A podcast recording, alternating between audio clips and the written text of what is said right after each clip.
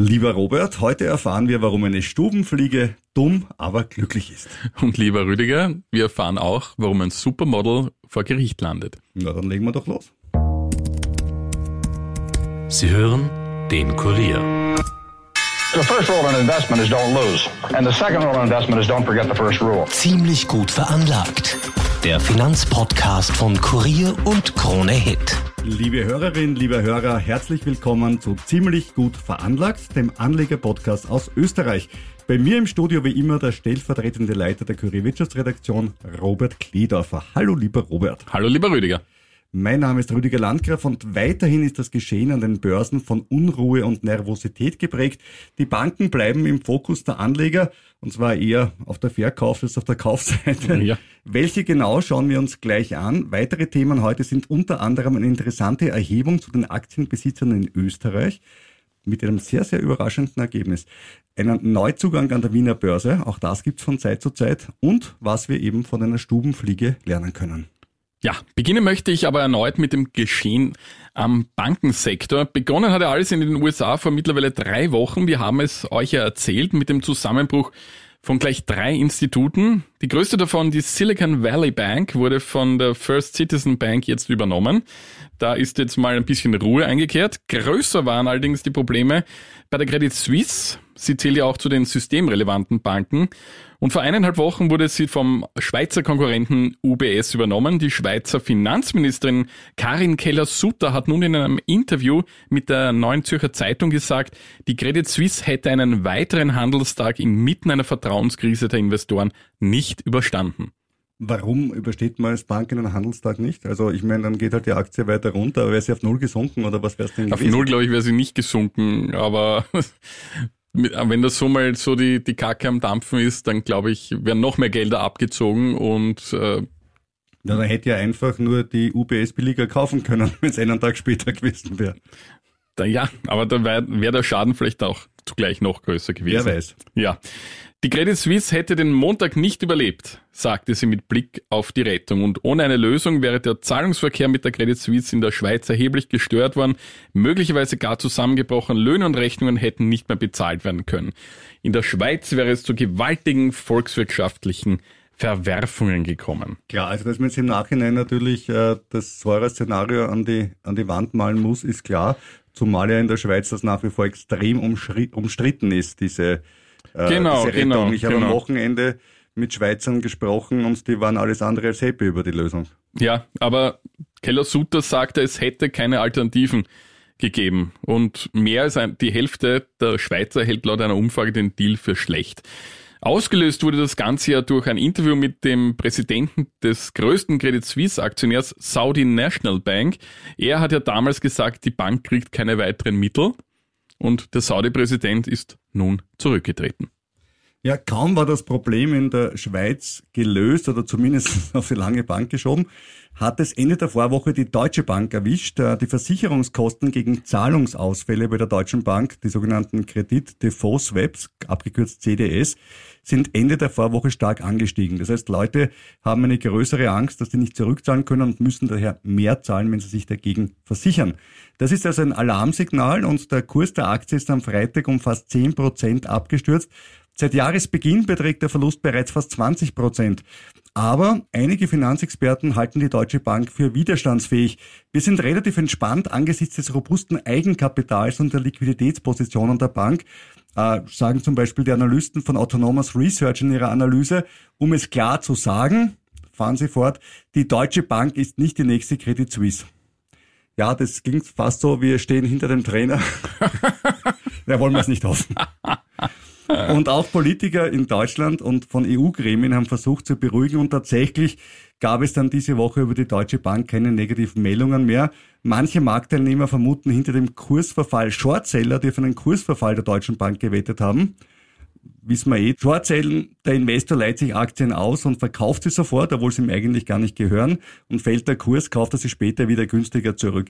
Die Differenz zwischen Verkaufs- und Rückkaufskurs ist dann der Gewinn. Äh, aktuell sind 3,3 Prozent der frei handelbaren Aktien der Deutschen Bank geschortet. Das muss nämlich gemeldet werden. Ja, das ist jetzt nicht wahnsinnig viel für US-amerikanische Verhältnisse, für Deutschland allerdings schon. Aber innerhalb von zwei Wochen haben sich die Short-Wetten fast verdreifacht.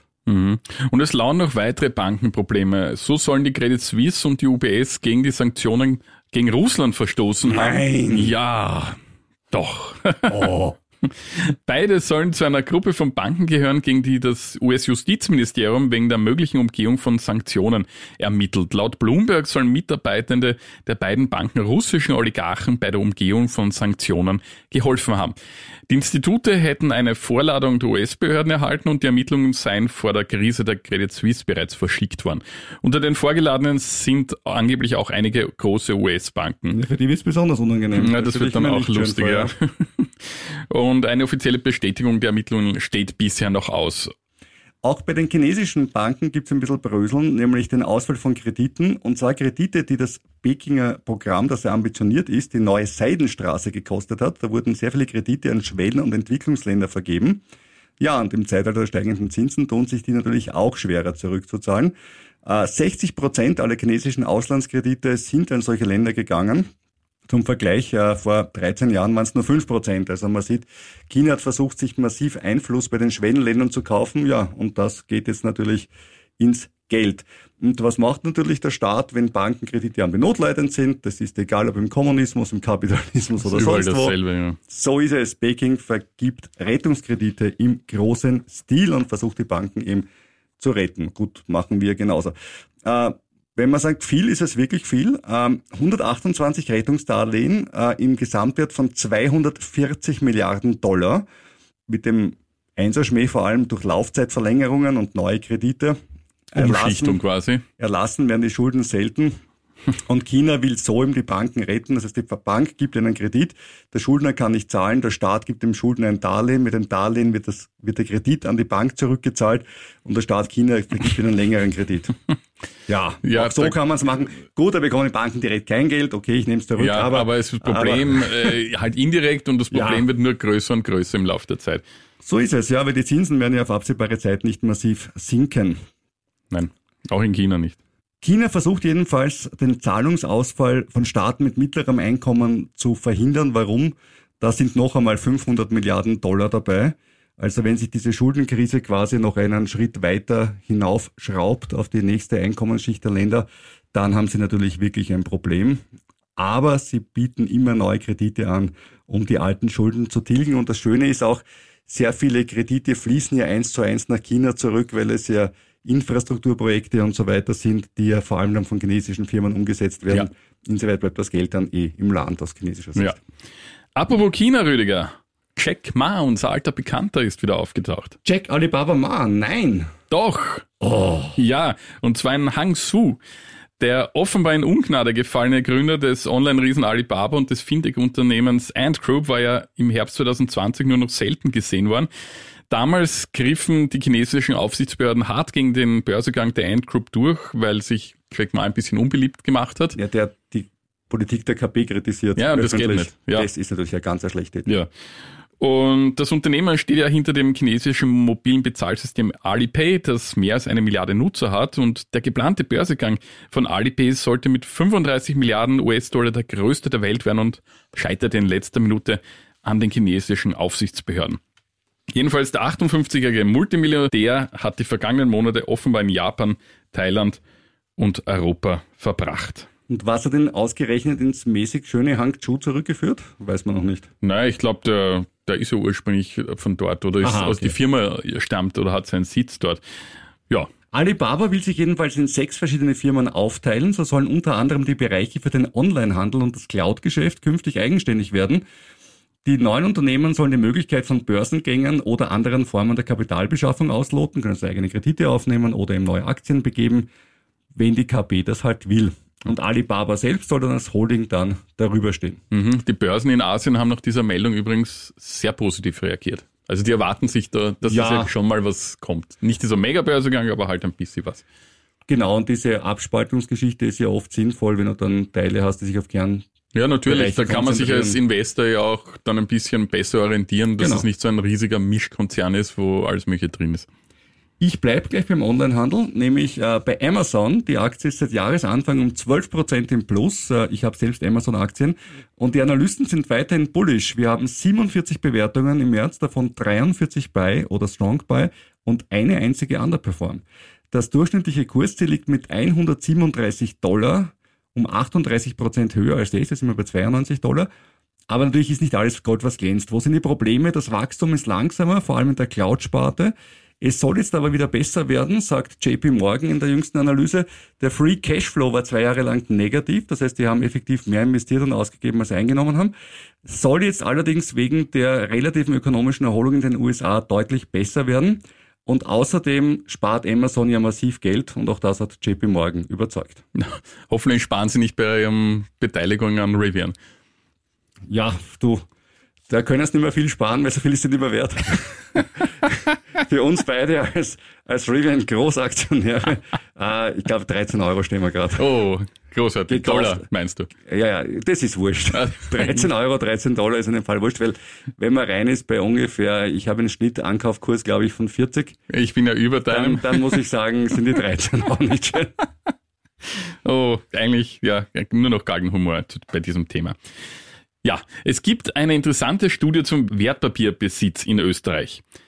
Demnach hat jeder Vierte sein Geld bereits in Wertpapieren angelegt. Das geht aus einer Studie des Meinungsforschers Peter Hayek hervor. Da müsste man viel mehr Hörer haben. Wenn so viele Leute. Also ja. wenn ihr jemanden kennt, der auch Wertpapiere hat, sagt ihm diesen Podcast weiter, ja. Ähm, ja, für das Aktienforum, die Wiener Börse und die Industriellen Vereinigung, das sind die Auftraggeber der Studie, zeigt das, dass Wertpapierbesitz mittlerweile in der Mitte der Gesellschaft angekommen sei. Die Studie sieht sogar noch mehr Potenzial.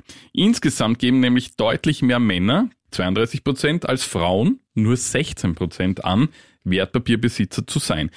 Weiters besitzen eher Bewohner von Städten 28 Prozent Wertpapiere als Menschen aus dem ländlichen Raum. Da sind es nämlich nur 22 Prozent laut dieser Erhebung. Und 45 Prozent, das ist jetzt weniger überraschend, haben einen Universitätsabschluss.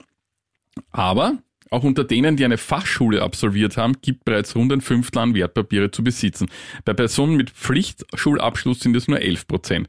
Zudem würden gut drei Viertel derer, die Wertpapiere besitzen, netto weniger als 3000 Euro verdienen und noch nie ein Wertpapier besessen haben 57 Prozent der Befragten.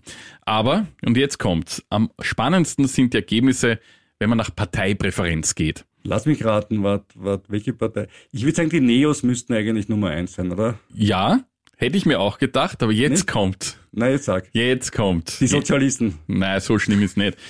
Aber die Grünen, Rüdiger. Nein, die Grünen. Ausgerechnet die Grünen, die finden sich anteilsmäßig ganz weit vorne. Nämlich 40 Prozent aller Mitglieder und Sympathisanten der Ökopartei bunkern Wertpapiere. Und die Neos sind knapp dahinter mit 39 Prozent. Natürlich kannst du jetzt sagen, üblich bei Befragungen, da gibt es eine äh, Schwankungsbreite. Das sind Kopf an Kopf. Aber Kopf an Kopf. Aber dass die Grünen so weit vorne sind, ist wirklich ziemlich, ziemlich überraschend. Und wo ist der große Vertreter des Kleinanlegers, die Partei, die mit der Hypothese, wenn wir die Käst äh, senken, gibt es mehr Geld für Österreichs Wirtschaft, immer wieder meine Lachmuskeln gekitzelt hat? Wie geht's der ÖVP? ÖVP 32 Prozent. Das ist, da wären sie gerne bei den nächsten Nationalratswahlen. Nee, ist auch 39. Gut, wollen wir realistisch bleiben. Ja, aber ÖVP 32 Prozent, no, das wäre schon Wäre schon fein für die Schwarz, also Türkisen natürlich, ja. Türkis, ja, schwarze, also, was weiß man, man weiß es nicht. Das Chamäleon. Ja, man weiß es nicht. Bei der SPÖ, das ist jetzt weniger überraschend, sind es nur ein knappes Viertel. Ja, aber ist eigentlich SPÖ, ÖVP der Unterschied nicht so hoch, 25, ja. 32 Prozent. Und jetzt, was eh fast klar ist, bei der FPÖ 18 Prozent.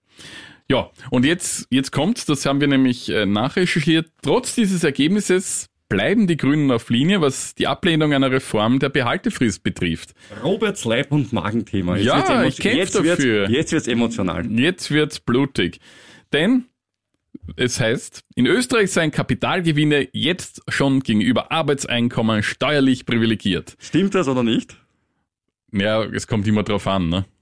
Eh, aber es kommt darauf an, was man verdient. Aber so im Schnitt zahlen, glaube ich, Leute, die arbeiten, mehr als 25 Prozent Steuern und Sozialabgaben. 27,5 Prozent Wertpapier. Mehr als 27,5 Prozent Steuern und Sozialabgaben. Ja, liegen wir natürlich drüber. Das sagt die grüne Wirtschaftssprecherin Nina Tomaselli im Kurier. Eine Kästreduktion würde dieses Ungleichgewicht weiter verstärken. Zudem profitieren von einer Senkung vor allem Reiche. Die reichen grünen Wähler, nämlich ihre eigene Partei. Und dieses Statement, obwohl im Koalitionsvertrag explizit etwas anderes steht. Also ich bin doppelt empört, weil man Ja, ja. begibt Verrat Ja, am Koalitionspartner und, Und- an den eigenen Wählern. Na, die fühlen sich aber, glaube ich, gar nicht so verraten dadurch. Also ich bin ja kein Grünwähler, aber Ich auch nicht. aber ich glaube, wenn finden man das, mich glaube ich, ich glaube, die finden das, ich glaube, die finden das gar nicht so unokay. Ja, die finden das sicher sozial gerecht, weil man muss es ja, muss alles verteilen, weil man hat noch immer nicht genug verteilt in diesem Land. Also, Entschuldigung, im Verteilen, ja, ist die ÖVP im Moment auch nicht gerade auf der Bremse, ich sag's mal ganz vorsichtig, äh, was also Energie wieder für Unternehmen Ja, ja, ja, wieder was und da kann man, du, du bist ja der große Milliardenzähler, wo, wo, wo steht der Dicker gerade bei den Hilfen? Naja, wenn wir alle Corona-Hilfen mit einrechnen, glaube ich, sind wir über oder rund um die 50 Milliarden. Ja, koste es, was es wolle, gell? Ja, ja. Hat er das- gesagt, das, der Blümel. Ja, das, ja, Hat auch das gestimmt. Das, das, dieses Versprechen wurde hat auch eingehalten. gestimmt. Nein, aber äh, ja, Ich gebe dir, ja, gut, ich gebe dir recht, wir zahlen alle nicht gerne Steuern. Und ich ärgere mich auch, wenn ich Käse zahlen muss, wobei ich würde mich im Moment freuen, wenn ich Käse zahlen könnte, außer auf Dividenden. Ich kann jetzt nicht sagen, dass ich viele Aktien mit Gewinn verkauft habe im letzten Jahr. Aber das ist eine andere Geschichte, da kann jetzt die Regierung nichts dafür, aus, also unsere jedenfalls nicht, ja. Ähm, sondern es ist halt trotzdem noch immer ein Witz, dass die Steuern auf Arbeit so hoch sind. Ja. Und das, was man hinkriegen sollte, wäre, dass die Steuern auf Arbeit zwangsweise sinken müssten, wenn man über eine andere Kästgestaltung oder eine Vermögensteuer nachdenkt. Aber- die Angst, die ich immer habe, ist, dass man dann Richtig. beides hat. The Richtig. worst of both worlds. Natürlich, weil das was- muss man abdrehen. weil es würde sich ja nichts, ich glaubst du wirklich, dass sich was ändern würde, wenn das, sage ich mal, das die Besteuerung auf Arbeit gesenkt werden würde, dass dann die, die Käst wir müssen es ich einfach finde diese anders- Optimierung einfach Ich verkehrt. glaube, ich glaub, wir denken viel zu kompliziert. Wir müssen das ganz einfach lösen, so wie uns unsere Kollegen machen. Wir machen eine Haushaltsabgabe. wir machen einfach eine Käst, Haushaltsabgabe. Jeder Österreicher muss einfach ein bisschen eine Käst-Haushaltsabgabe zahlen. Ausgezeichnet. Weil da haben wir auch alle Ja. was davon von der Ja, Käst. natürlich. So, wir machen einfach eine Haus. Ich finde überhaupt Haushaltsabgaben gehören generell gefördert. Was Definitiv. ganz Tolles und Populäres. Ja, vielleicht ist mein, mein Vertrauen in Österreich äh, auch einer der Gründe, warum ich immer wieder in den USA investiere, weil ich da auch immer wieder mal auf die Schnauze falle, will ich gar nicht leugnen. Aber ein schönes Beispiel für ein Investment, das ich mir jetzt aktuell überlege, ist die Bank of America Corporation. Nämlich erstens eine Bank, zweitens die Mhm. Bank, klingt gut in Zeiten ja, wie diesen, ja. Weiß ich. Die aber runtergegangen ist. Das ist logisch in Zeiten Ja. wie diesen. Die einzige Bank, an der Warren Buffett allerdings seine Beteiligung nicht verringert, sondern erhöht hat. Okay. Denn die Bank, ne, ne, ne, wenn der Warren spricht, dann schweigt der Robert. Gell? Das ist ja schön. Äh, Grund ist, dass die Bank aktuell günstig bewertet ist, nämlich im Moment äh, liegt sie bei 28 Dollar, das Kursziel liegt im Mittel bei 40 Dollar, ein bisschen Dividende gibt's auch noch, also plus 36 Prozent äh, Kursziel entfernt. Äh, kurzfristig kann natürlich noch einiges nach unten gehen. Ne? Bin Okay. vollkommen bei dir, weil Banken Ja. wissen wir eh, ja. Aber auf Perspektive, wenn man sagt, ich halte es zehn Jahre, ist die Chance, dass es irgendwann einmal sich wieder bankenmäßig erholt. Da und dass die Bank of America Jari geht, ist natürlich auch im Bereich des Möglichen, aber nicht des Wahrscheinlichen. Und Also, wirst du es tun? ja, ich denke, ich werde es tun. Hm? Ich frage mich nur, das Problem, das ich habe, ist ein anderes. Wo kriege ich das Geld jetzt dafür her? Ich habe eh Geld am Konto und so, aber man will ja immer Geld umschichten von Aktien, die man schon hat. So. Und jetzt sind die alle immer, nicht alle, aber, Aber viele, viele im Roten. Viele im Roten. Die Grünen hat man lieber, also die Aktien, Ja. die im Plus sind. Aber das sind die guten, wo man noch was, sich was erhofft. Also, So, es ja. ist schwierig. Aber ich glaube, man muss irgendwann einmal äh, sagen, das Geld ist völlig agnostisch, es weiß nicht, wo es zu Hause ist und jetzt zieht man mal einen, einen Strich und, Ja, und, und trennen baut uns von den Rivian-Aktien. Ja, und dann ist das Schöne, und ich von den Rivian-Aktien trennst, ist dein alter Robert Kledorfer Traum erfüllt.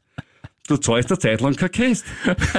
Mit dem Verlust, den du da gemacht hast, sparst du dir wirklich relativ lange die Käst. ja, Ja, kannst dich mal freuen. muss ja aber im selben Jahr sein. Das, Ja, natürlich. Ja, ja, okay. aber da musst du halt schauen, dass dieses Jahr noch eine, dieses Jahr haben wir schon fette VW-Dividende gekriegt, ne? da können wir gleich mal gegenrechnen. ja. Sind wir dabei. Beispiel zwei für die USA, Moderna. Ja gut, die waren natürlich in den Corona-Zeiten wahnsinnig Mhm. hoch, über 400 Dollar, wissen wir eh, jetzt natürlich deutlich geringer.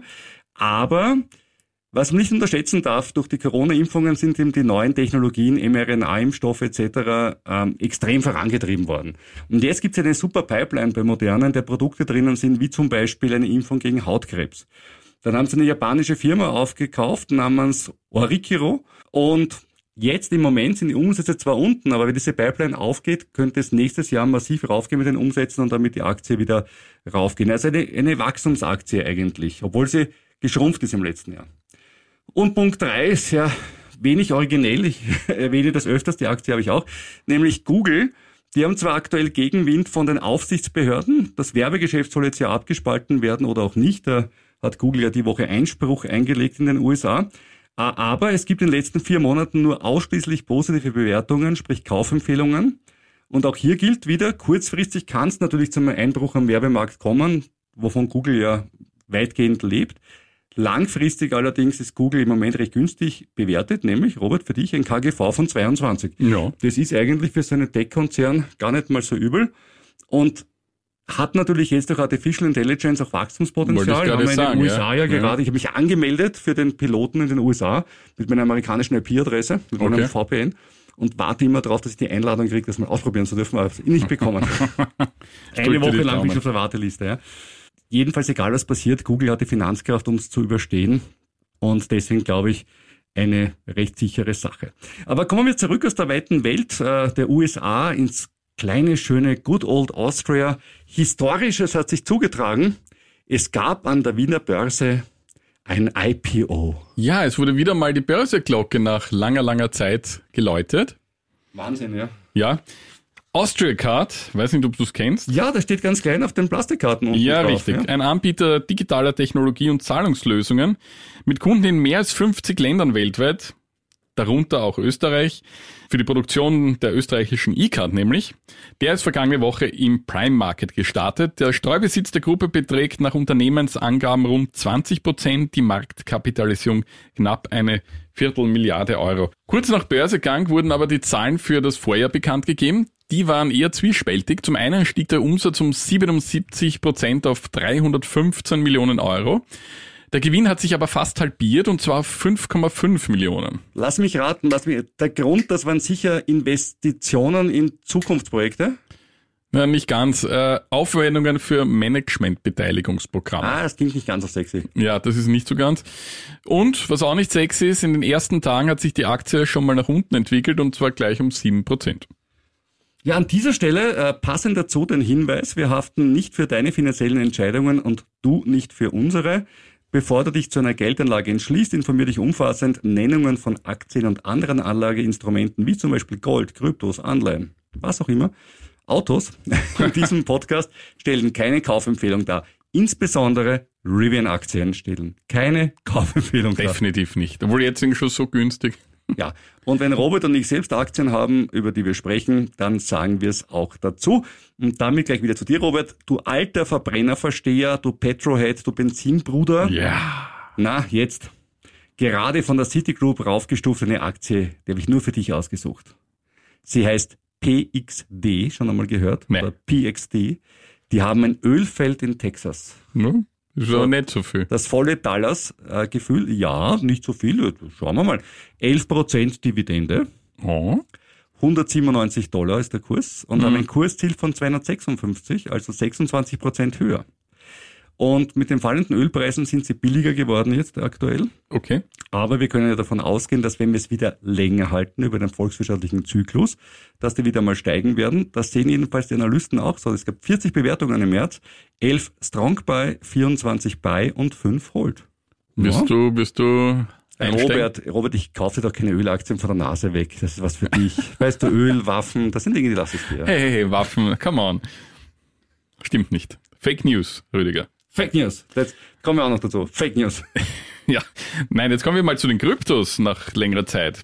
US-Finanzaufseher haben nämlich eine Klage gegen Binance eingereicht. Das ist ein Betreiber der weltgrößten Handelsplattform für Digitalwährungen. Moment, das waren doch die Guten. Die Binance haben sich doch total über den Sam Bankman-Fried aufgeregt, dass das so schlimm ist. Und Binance waren Naja. immer die, die mit der weißen Weste. Was Ja, ist denn jetzt, da passiert? jetzt auch nicht mehr. Die Kryptobörse habe sich nicht an Regeln auf dem US-Finanzmarkt gehalten und bestimmte Geschäfte und Dienstleistungen ohne nötige Zulassung betrieben, teilte die Aufsichtsbehörde CFTC mit. Bei Binance wussten sie über Jahre, dass sie gegen Regeln verstoßen. Die US-Aufsicht will nun Bußgelder und sogar ein Handelsverbot erwirken. Und in einem anderen Fall, wo es auch um Aber das, Entschuldigung, das Handelsverbot bezieht sich allerdings, glaube ich, auf Handel der Aktien oder Handel über die Binance-Plattform generell. ich habe das so verstanden wie über die Plattform generell. Das ist allerdings ziemlich, Das wäre das heftig, ist aber ziemlich, das ist ziemlich lassen heavy. wir mal das. die gibt sicher. Einsprüche Ja, und so weiter. Ja, ja. Aber das wäre schon ziemliches das wäre das Ende, ne? für Binance und für den Kryptomarkt das Mhm. relativ hart. Und vor allem, wenn ich heute weiß, dass ich bei Binance vielleicht nicht mehr handeln kann und mein Zeug dort liegen habe, äh, dann ziehe ich es wahrscheinlich ab, oder? Ja, ich meine, ich glaube, an das, an das Geld kommst du schon. Das ist ja deins. Ja. An meine Bitcoin komme ich schon, die ich dort habe. Ja, Und die kann ich dann woanders wahrscheinlich wieder denke ich schon. Also, Hoffentlich. ja, das wäre sonst Beim SPF ging es nicht so, aber das ist eine andere Das ist Geschichte. eine andere Geschichte. In einem anderen Fall gibt es jedenfalls auch Ärger. Äh, jetzt werden US-Krypto-Influencer auf eine Milliarde Dollar Schadenersatz verklagt. Ihr könnt doch sicher noch an die Pleite der Kryptobörse FTX im Vorjahr erinnern. FTX hatte heimlich Kundeneinlagen an das Schwesterunternehmen Alameda Research durchgereicht und FTX-Kunden zogen daraufhin ihre Kohle ab und die Börse ging pleite. Geschädigte Investoren haben in diesem Zusammenhang bereits mehrere Prominente, wie etwa Ex-Footballer Tom Brady oder das vorhin genannte Supermodel Giselle Bündchen wegen angeblicher Krypto-Betrugswerbung verklagt. Aber ich meine ehrlich, wie armselig ist das denn? Ich treffe eine finanzielle Entscheidung, weil Quarterback Tom Brady oder Model Giselle Bündchen gesagt hat, dass das geil ist. ja, Und danach sage ich, Werbung wirkt. okay, Tom Brady und Giselle Bündchen, die haben mich falsch beraten. Das Ja. ist ja voll arg. Ja, Ich mein, Äh, hallo, Rüdiger, nein, das ist nein, Amerika. In nein. Ja, ey, verklagen kannst du ja jeden auch bei uns. Also viel Spaß, bei uns ist ja teurer. Über uns ist teuer, sagen, deswegen ja. wird's nie eine Milliarde. wird's seltener gemacht. Da gibt's halt dann, einigt man sich auf 10.000, dann kann man genau. hochtreiben, wenn man dann ein Ja. Urteil hat.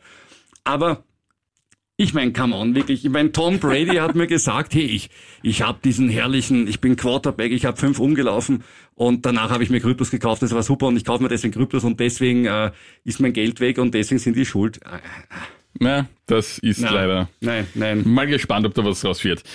Ähm, und dem folgt nun eine neue Sammelklage gegen Influencer, die FTX vor seinem Zusammenbruch im November letzten Jahres unterstützt haben. Den Beklagten, acht YouTuber sind das, darunter, ich kenne den nicht, der Bitboy-Krypto-Schöpfer Ben Armstrong. Denen wird vorgeworfen, ihre Follower auf der Videoplattform zu Investitionen ermutigt und FTX als sichere Plattform dargestellt zu haben. Dafür seien sie von FTX bezahlt worden, hätten aber nicht offengelegt, dass sie dafür Vergütungen erhalten haben. Gut, das geht nicht und da muss ich gleich dazu sagen, hier wir beim hochseriösen Podcast, Podcast ziemlich gut veranlagt, da kriegen gar keine Kohle. Ja, ich war jetzt zwar in der Karibik eine, einen Monat, aber das habe ich nicht mit dem Podcast finanziert, sonst wäre ich nicht zurückkommen. Und, also äh, uns zahlt niemand irgendetwas für Und irgendwelche... auch, und auch wenn Sam Bankman-Fried auf- in den, äh, in den Bahamas tolle Investments hat, ich war nicht dort. Ich war in Martinique, Guadeloupe und so weiter. Gut, also der Rüdiger ist... Aber kommen wir doch von uns armen Schluckern zu jemandem, der, der wirklich, also der wirklich Geld hat. Kommen wir in die Wunderwelt des Elon zu Elon Musk Weekly. Und du kennst vielleicht noch den alten Spruch aus der Sowjetunion, manche Menschen sind ihm gleicher als gleich. Ja. Und da wurde gemeint, dass äh, jeder vor dem Gesetz gleich ist, aber natürlich Parteiapparatschicks hatten es besser. Und auch bei Twitter sind manche Leute gleicher als gleich. Das ist rausgekommen. Es gibt eine geheime Liste, da stehen 36 Namen drauf, von Leuten, die automatisch eine höhere Reichweite bekommen. Witzigerweise ist darunter Joe Biden, der ist ja nicht unbedingt so äh, auf Trumps politischer Linie liegt, äh, der YouTuber Mr. Beast und überraschend, wer könnte noch draufstehen? Rat? Äh, ein Musiker. Elon Musk. Nein, Er hat sich selber auch auf die eigene Liste gesetzt. ja, finde ich super. Ja, gut, wenn ich für, für die 43 Milliarden, da, da kannst du schon was erwarten. Ja. Äh, Tesla hat gute Nachrichten, nämlich sie stehen vor einem neuen Auslieferungsrekord. Es sollen mehr als 420.000 Fahrzeuge im ersten Quartal 2023 ausgeliefert werden. Genau wissen wir es dann so Mitte April. Äh, der Aktie würde es gut tun, aber seit Jahresanfang Tesla schon um 75 Prozent gestiegen, allerdings noch immer unter der Hälfte des Höchststands von Herbst 2021. Und jetzt zur schönsten Meldung der Woche. Elon Musk fordert, die weitere Entwicklung künstlicher Intelligenz zu stoppen.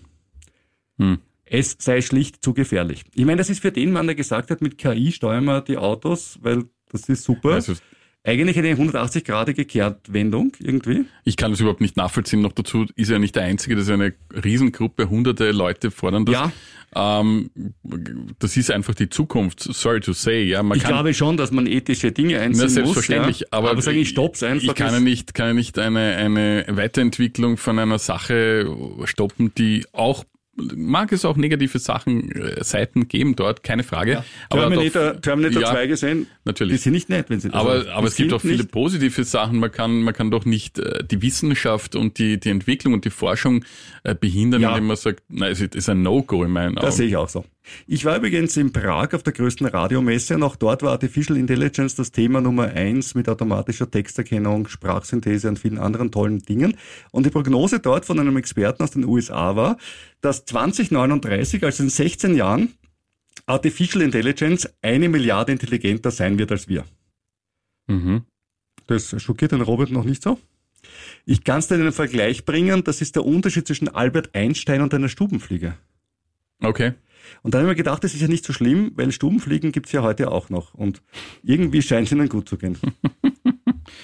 Oh je, ich, ich warte nur drauf, dass hier dann 2039 zwei irgendwelche Roboter stehen, die diesen Podcast Und gestalten. anderen, und anderen Maschinen, die ähm, Geld anlegen für ihre Leute, Ja. erklären über den Podcast, das ist ein sehr realistisches Szenario, Ja, ja. wie sie es machen sollen. Genauso wird's kommen, ich bin mir ganz Aber sicher. nicht vergessen, es gibt ja Robo-Advice. Ja, natürlich. Ja, also ja, absolut. Ja, Geschäfte, die Ja, ja. wirklich rein auf dieser Technik Natürlich. basieren. Ja. Und die werden, die gab es schon seit einigen Jahren und die, Die werden werden jetzt mit besser, der künstlichen ja. Intelligenz immer besser und besser. Und da bin ich wirklich gespannt, ob die dann am Ende des Tages oder in einigen Jahren schon wirklich deutlich mehr herausholen für den Kunden als Berater oder Fondsmanager. Es gibt die, die ersten Robo-ETFs, habe ich mir angeschaut, so vor zwei, drei Jahren, und da waren die eigentlich relativ schlecht.